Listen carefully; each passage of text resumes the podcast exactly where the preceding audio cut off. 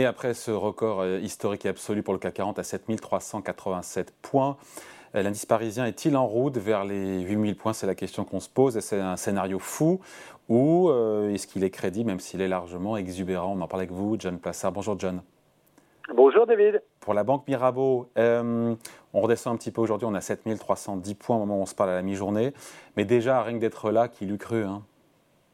Bah, écoutez, absolument personne. Euh, et on le voit bien sur les volumes qui sont traités depuis le début de l'année. On voit que les volumes sont historiquement faibles et on constate que pour les personnes qui étaient dans le marché, eh bien, il y a un espèce de rattrapage des investisseurs qui étaient en retard, euh, qui ont rattrapé la première vague de la fin 2022, vous savez, où le marché avait déjà monté, pour se mettre dans le marché. Mais aujourd'hui, évidemment, le nouveau record si tôt dans l'année, est une surprise pour absolument tout le monde, mais il y a des arguments pour aller encore plus haut. Est-ce que ce n'est pas le rallye le plus détesté de tous les temps parce que beaucoup de gens sont passés à côté?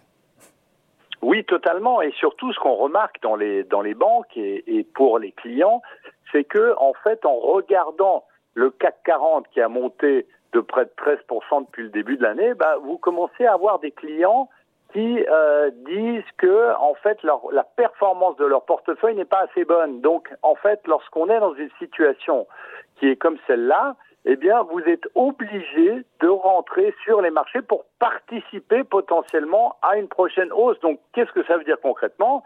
Ça veut dire que des valeurs comme LVMH qui sont euh, largement survalorisées et qui sont à des records historiques, eh bien, vous êtes obligé d'acheter ce type de titres pour essayer de participer, mais on sait très bien que on est à l'aube, alors ça a peut-être commencé aujourd'hui, mais d'une consolidation avant que ça repart. Bon, est-ce que c'est fou, est-ce que c'est délirant, est-ce que c'est insensé rationnellement de penser qu'on pourrait aller vers 8000 points cette année? Euh, non, pourquoi? Parce qu'on a plusieurs choses. Alors évidemment, on fait attention, très attention à la guerre en Ukraine, qu'on ne maîtrise absolument pas, mais si vous voulez, David, si vous regardez en termes de questions de valorisation, bah, les valorisations, les moyennes historiques, sont, on est dans les moyennes historiques, on n'est pas plus élevé. Hein, quand vous prenez 13 fois les résultats, euh, donc c'est assez, euh, aussi un argument hein, pour monter. Vous avez aussi une qualité des résultats des entreprises. Je vous rappelle quand même que on avait eu des bénéfices records en 2021 qui étaient proches de 160 milliards d'euros et que si vous regardez pour 2022, puisque les sociétés françaises, enfin quelques sociétés ont déjà publié, on en est aussi sur des records. Vous vous souvenez de Total, de LVMH ou de BNP Paribas même. Un autre argument, c'est de dire que le pic de l'inflation est derrière nous, vous savez, et qu'on rentre dans une zone de euh, désinflation qu'on avait parlé, dont on avait parlé. Et puis, vous savez aussi qu'il y a un argument qui est la croissance. Euh, la croissance qui est en, renfort, en renfort puisqu'on avait tous parié sur une récession cette année, mais potentiellement l'Europe ne sera pas en, récession et on voit que lorsqu'on lit ce que dit la Commission européenne, euh, l'Europe a mieux résisté au ralentissement économique qu'envisagé. Donc ils ont relevé leur estimation de croissance.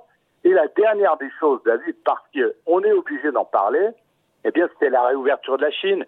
Vous avez, avant le Covid, quand même 155 millions de Chinois qui ont quitté le pays et qui sont des touristes qui dépensent plus de 250 milliards de dollars à l'étranger. Alors évidemment, on ne va pas y revenir tout de suite, mais on va rattraper progressivement s'il y avait avant euh, la crise du Covid.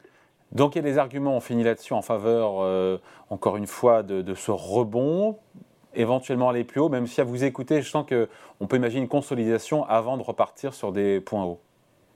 Oui, tout à fait. Alors la consolidation, elle est peut-être en train de se faire, comme on disait, ou elle va se faire dans les dans les prochaines semaines ou les prochains jours, pour la simple et bonne raison que aujourd'hui il n'y a pas un accord entre le consensus et la Banque centrale européenne. Donc on a deux forces qui s'affrontent puisque le consensus parie toujours sur une hausse des taux vers 3,5% pour la BCE, alors qu'à entendre la BCE, on devrait plutôt être à 4%.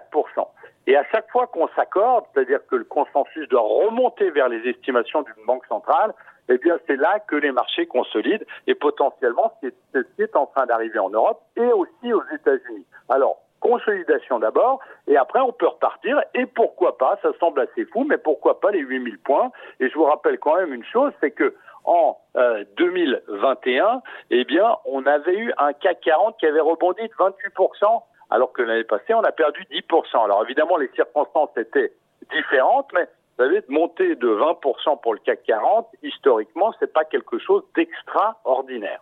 Merci beaucoup. Explication signée John Plassard pour la Banque Mirabeau. Merci John, salut. Merci David.